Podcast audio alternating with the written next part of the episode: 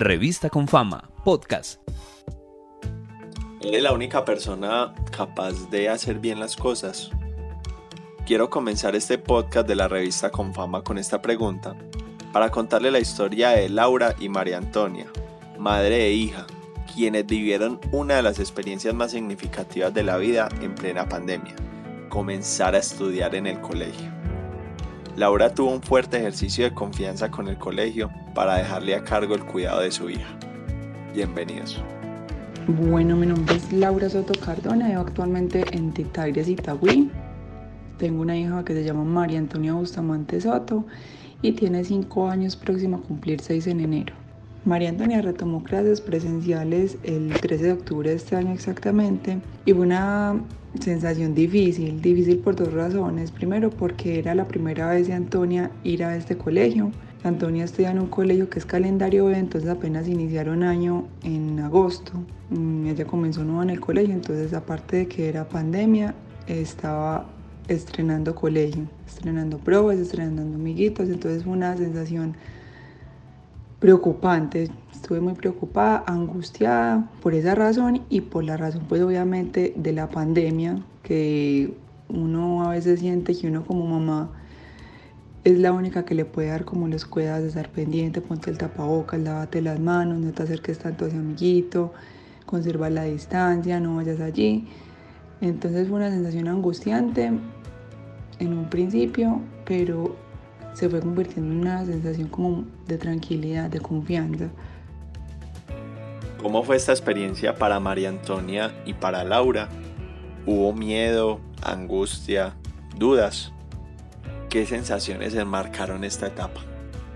María Antonia se sintió feliz. Ella estaba muy ansiosa de volver al colegio, sobre todo pues porque llevamos, llevábamos ya muchos meses encerrados en la casa y ella ya tenía la necesidad como de compartir con otras personas, de no estar viendo siempre las mismas caras de la casa.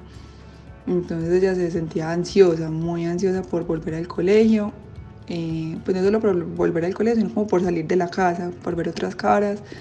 Ella ya había conocido pues a los amiguitos de manera virtual y no había pues la hora de conocerlos de manera presencial. Eh, yo me sentía angustiada, aunque yo sabía que con Antonia podía tener cierta sensación de confianza porque es una niña que se adapta muy fácil a las situaciones nuevas.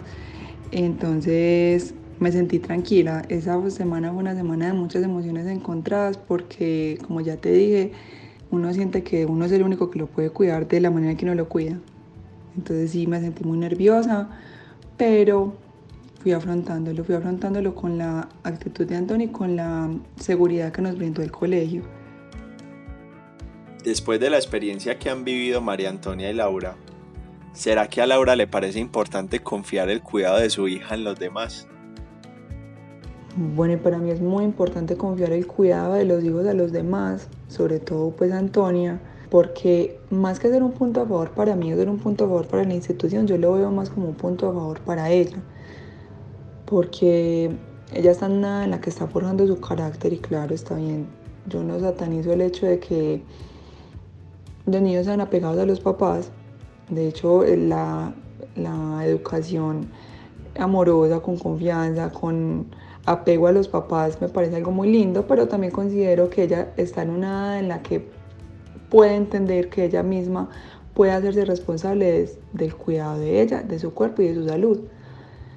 Entonces el hecho de que ella vea que uno como papá está depositando confianza en otra persona y sobre todo la está depositando en ella, para mí es un punto a favor para la independencia de ella súper grande. Entonces en ese sentido quería que ella sociabilizara más con otros amigos, se fuera adaptando al colegio nuevo y sobre todo entendiera que ella puede hacerse responsable de ella misma.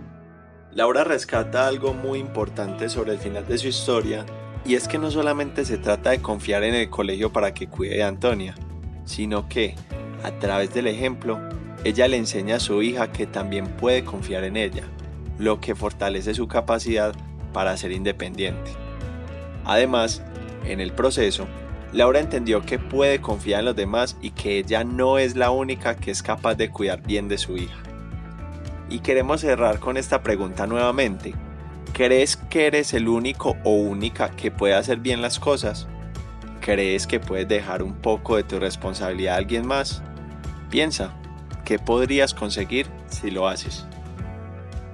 Este fue un episodio más del podcast de la revista Confama. Recuerden visitarnos en revista.confama.com. Nos oímos luego.